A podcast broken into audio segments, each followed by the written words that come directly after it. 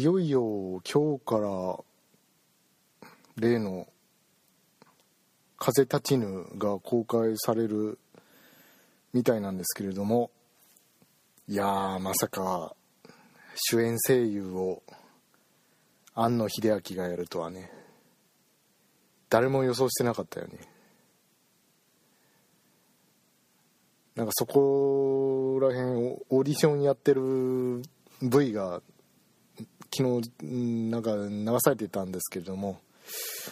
見事に棒読みでしたね。ええ。まあうんでも宮崎さんがやろうとしてるのはまあ分からないでもないんですよ。あの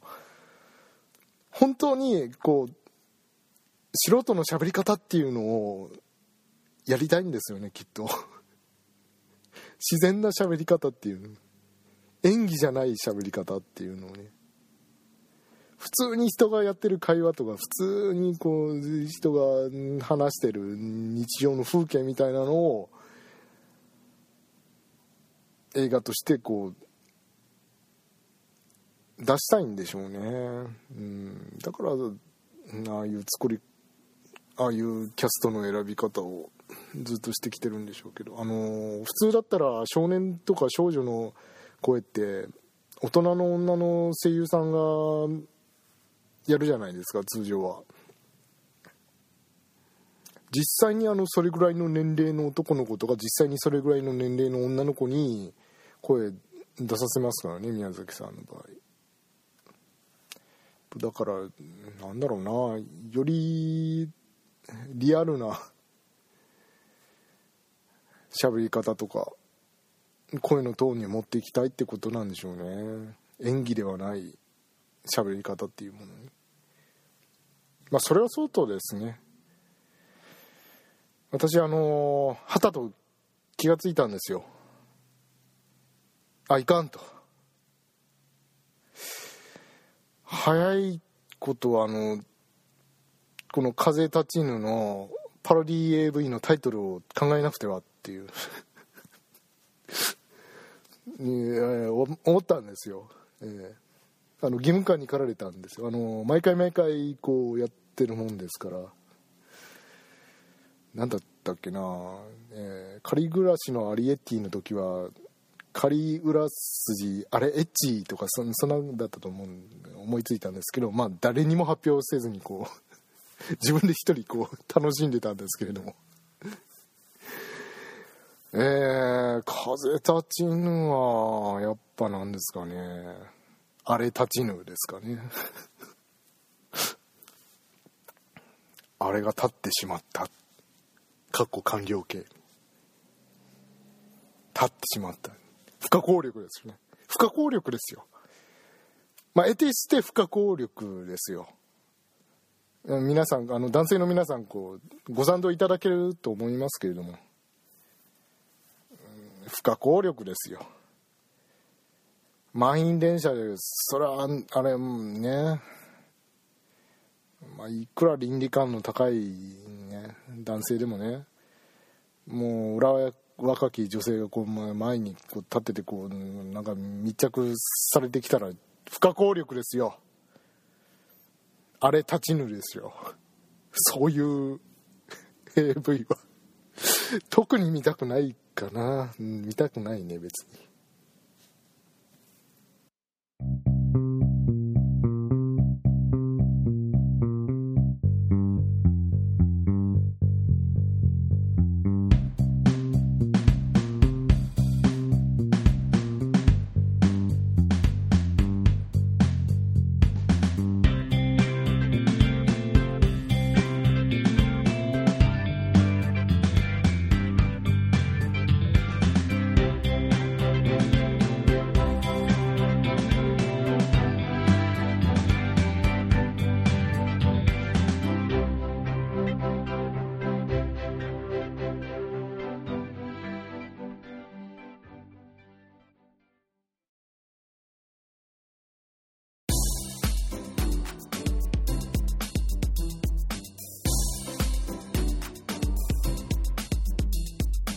立っているあれを眺めて生きねばっていうふうにこれ決意をする人もねいると思うんですよね。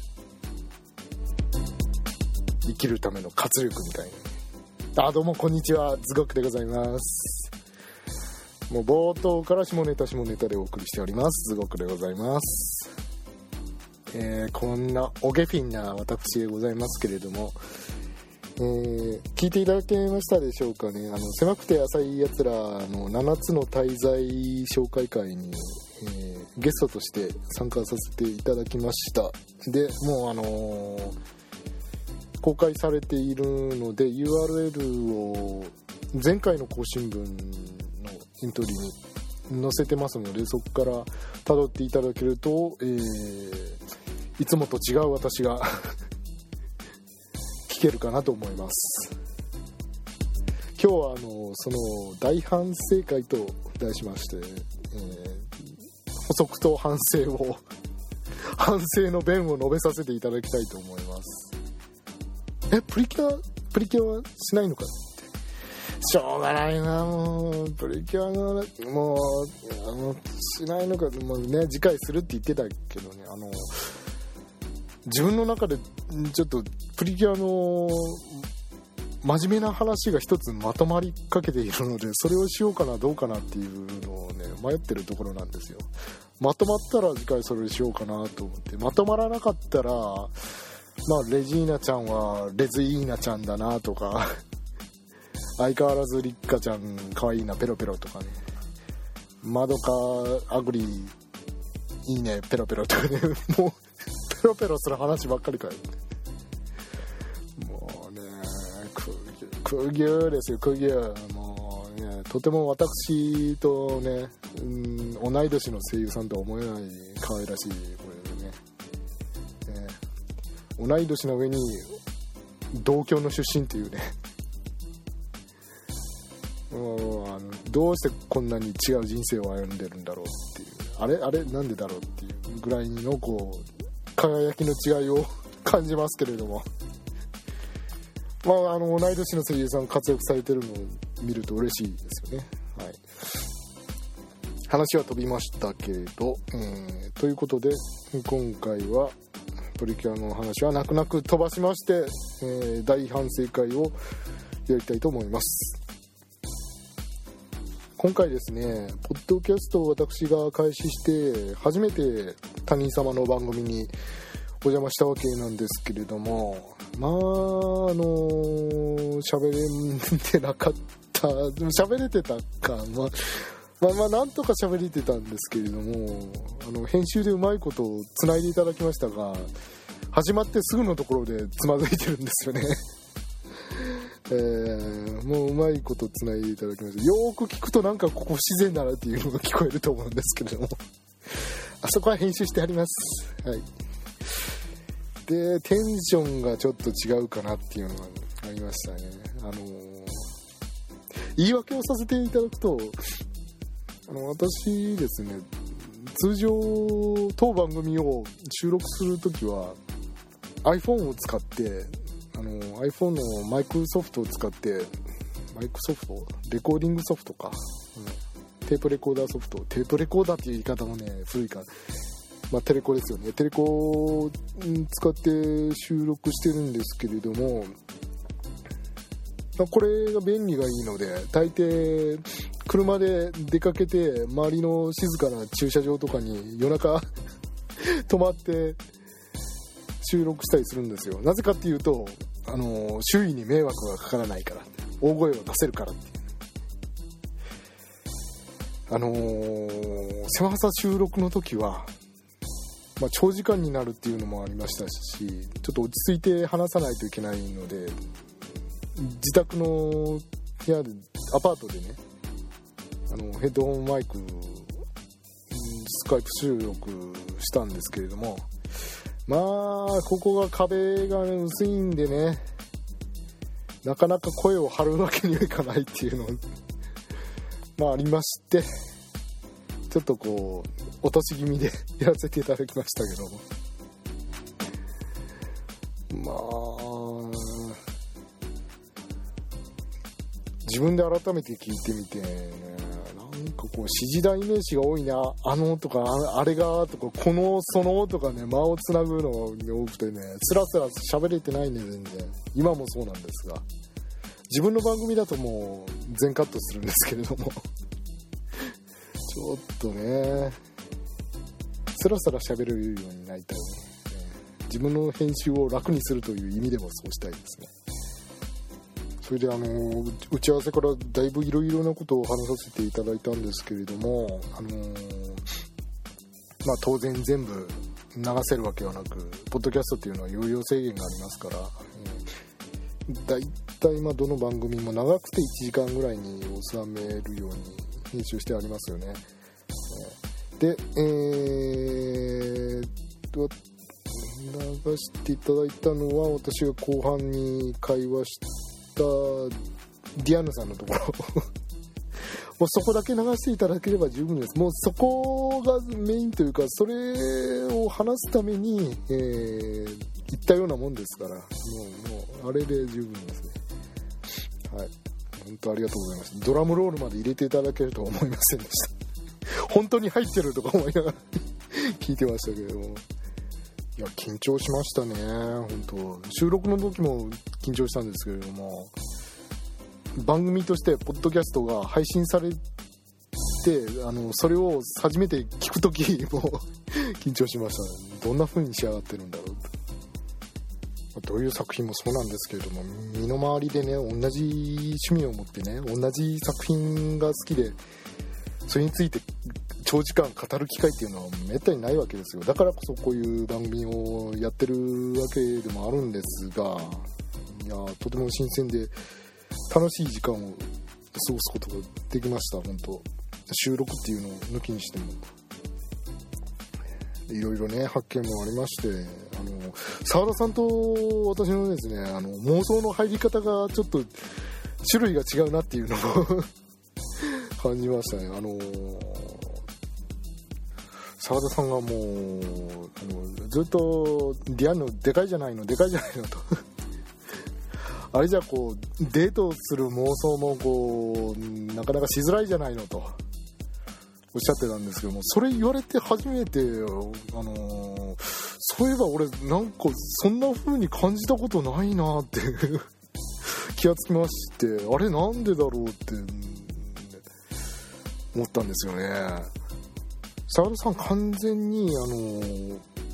物語のこうキャラクターたちと同じ世界観に溶け込んで同じところに立ってコミュニケーションをとるだの触れ合うだのっていうことをする妄想の仕方を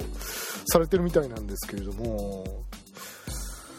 あれ私の場合なんか違うなと思ってこう考えてみたら説明しづらいんですけれどもなんて言ったらいいんだろうな。どうも自分の存在を度外視してるような妄想をよくするなと。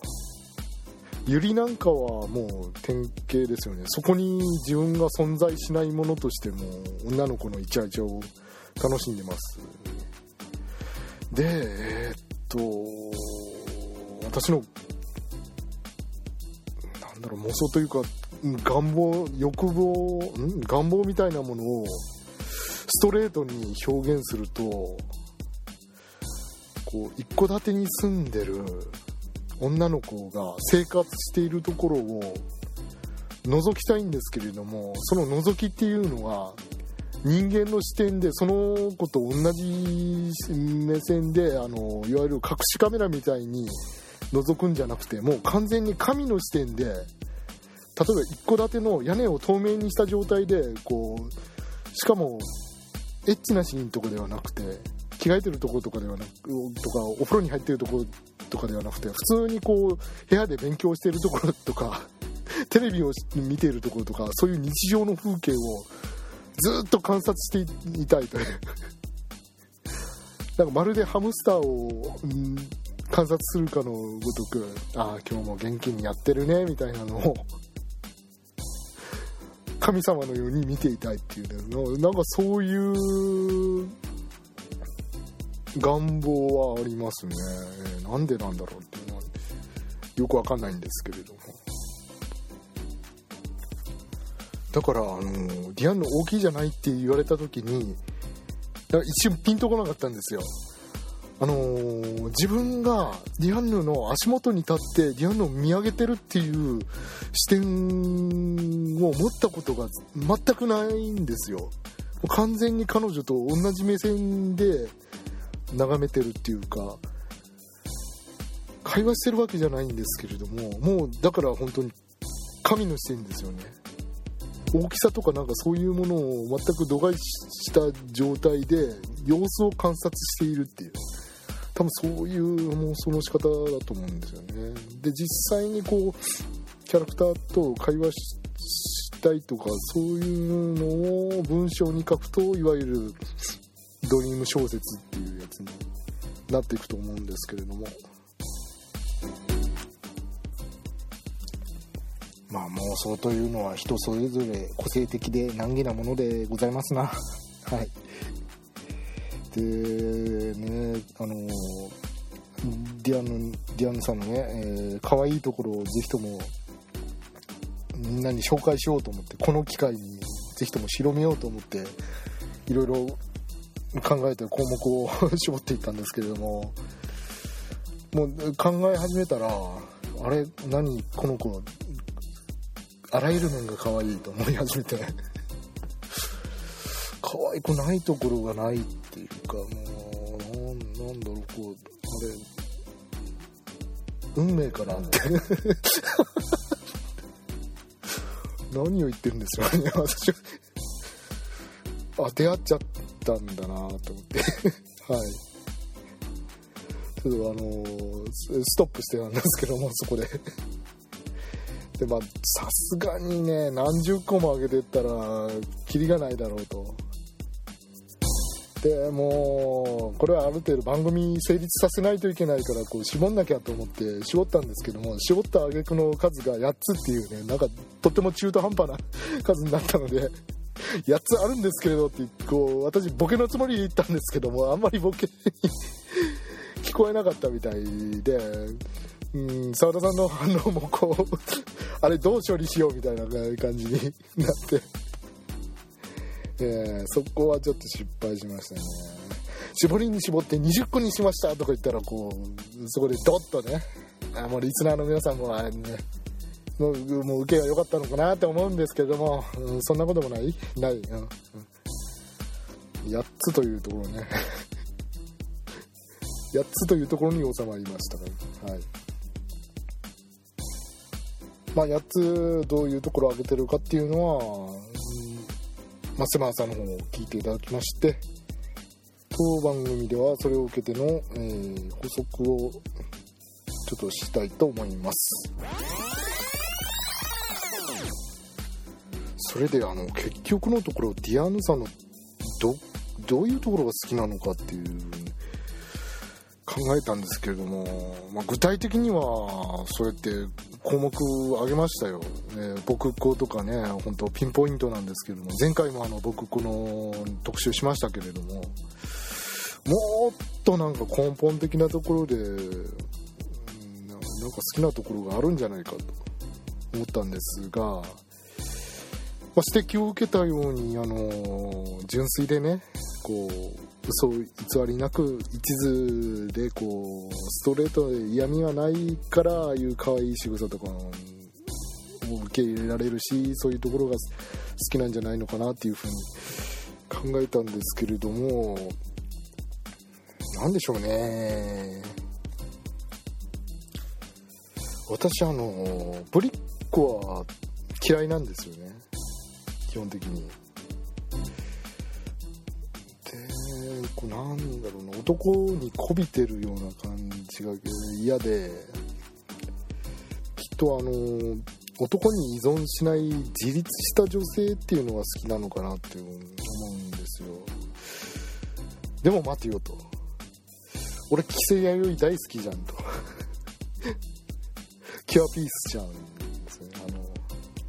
あざといやつですね。あざとイエローという黄色いプリキュアなのであざとイエローと呼ばれてるあのあざとい規木瀬弥生なんですけれどもあいつぶりっ子じゃないのかと 思い返したんですけれどもあの子は大好き大好きというかあのなんかもう、うん、なんか全てをこう食べ尽くしたいみたいな 感じで好きなんですが、うん、彼女のあざとさっていうのはあの男の方に多分視線向いてないんですよね。自分の方に向いてるんですよ。あの男にこびるんじゃなくて私大好きみたいな。そういう方向性のあざとさなんですよ。私可愛い。ってアイムプラウドな方向があざとさなんで。だから自立してるし許せるのかなとでディアンヌさんの前もねこう虫嫌いって言いながらこうでも団長のために頑張るよ僕っていう感じでこうやるからこう自立してるところそれ自立してんのか？そういう自立してるところがいいのかなって思うんですが。あとストレートに言うとまあ変態が好きっていうのが ありまして、えー、変態って言ってもあのこうスカトロとかそっちはちょっとさすがにいただけないかなっていうのありますが、はい。あのー、詳しく言うと何かを偏愛している偏愛あの偏って愛してるの偏愛ですね。しててこうななんだろうね趣味でも何でもこうそれに没頭すると周りが見えなくなるというかそれを語り出すとこう止まらなくなるみたいなね。そんな感じの女の子が好きなんですよ。そういう女の子がこううっとりした何かについてこう自分の好きなものに対してこううっとりとしながら語ってる時の顔が好きなんですよね。であのそれを見てその視線を俺の方に向けたいとかね。そんな風に同じように溺愛されたいみたいなそういう欲望を抱くんですよね。規制よりもねもうあいつ頭おかしいでしょ。ああねもうオタクでね。なかなかいませんよね。あの変身ヒーローが好きでね。巨大ロボも大好きでね。ああいう中学2年生の女の子なかなかいませんよね。巨大ロボに乗るかいとかもあいつむっちゃくちゃ興奮してて鼻息荒くなってたでしょ。もうそういうところなんですよね。なんかそういうところがいいのかなと思うんですよ。こう好きっていうのをストレートにこう感じさせる女の子何かを私はこれが好きっていうのを前面に押し出してる女の子に魅力を感じますね。ディアンヌさんもこうメリオダス団長が大好きみたいなのをね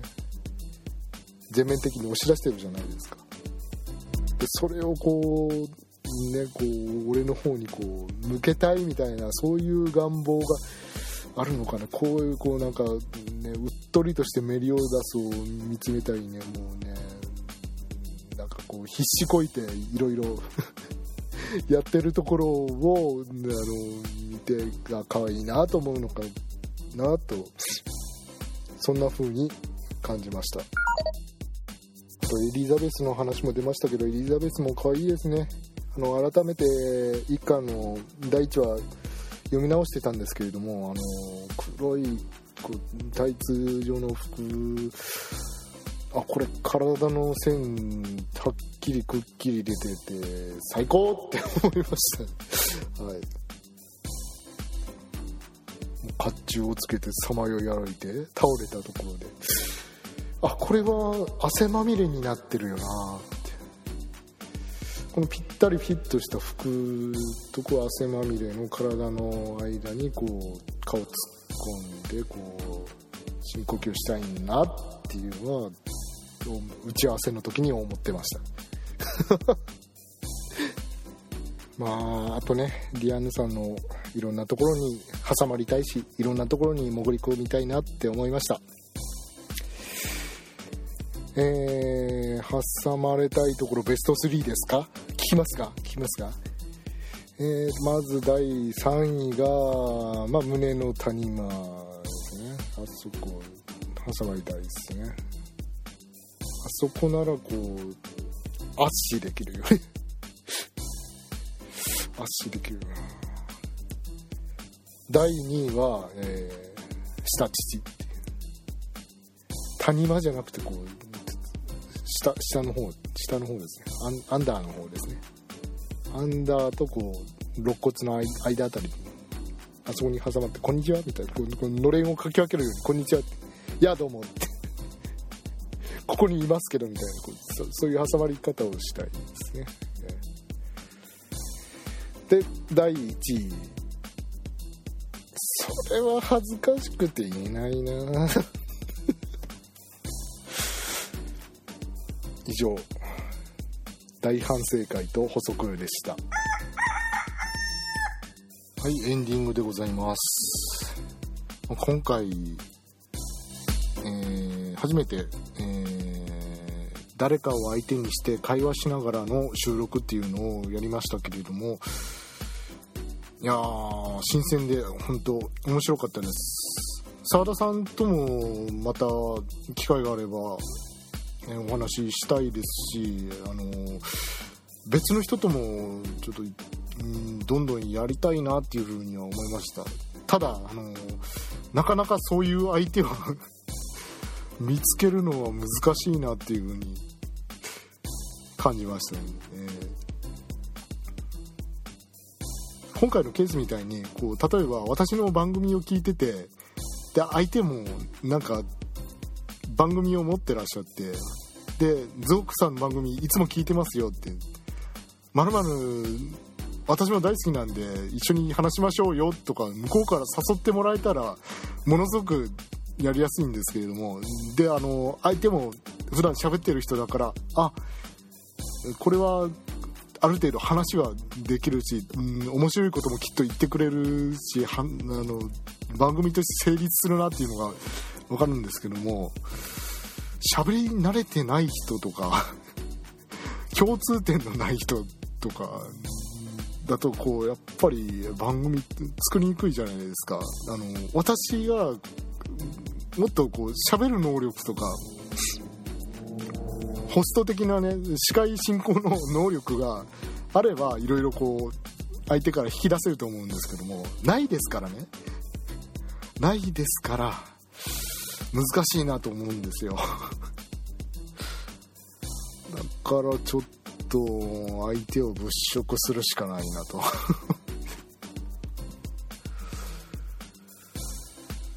女の子いないかな。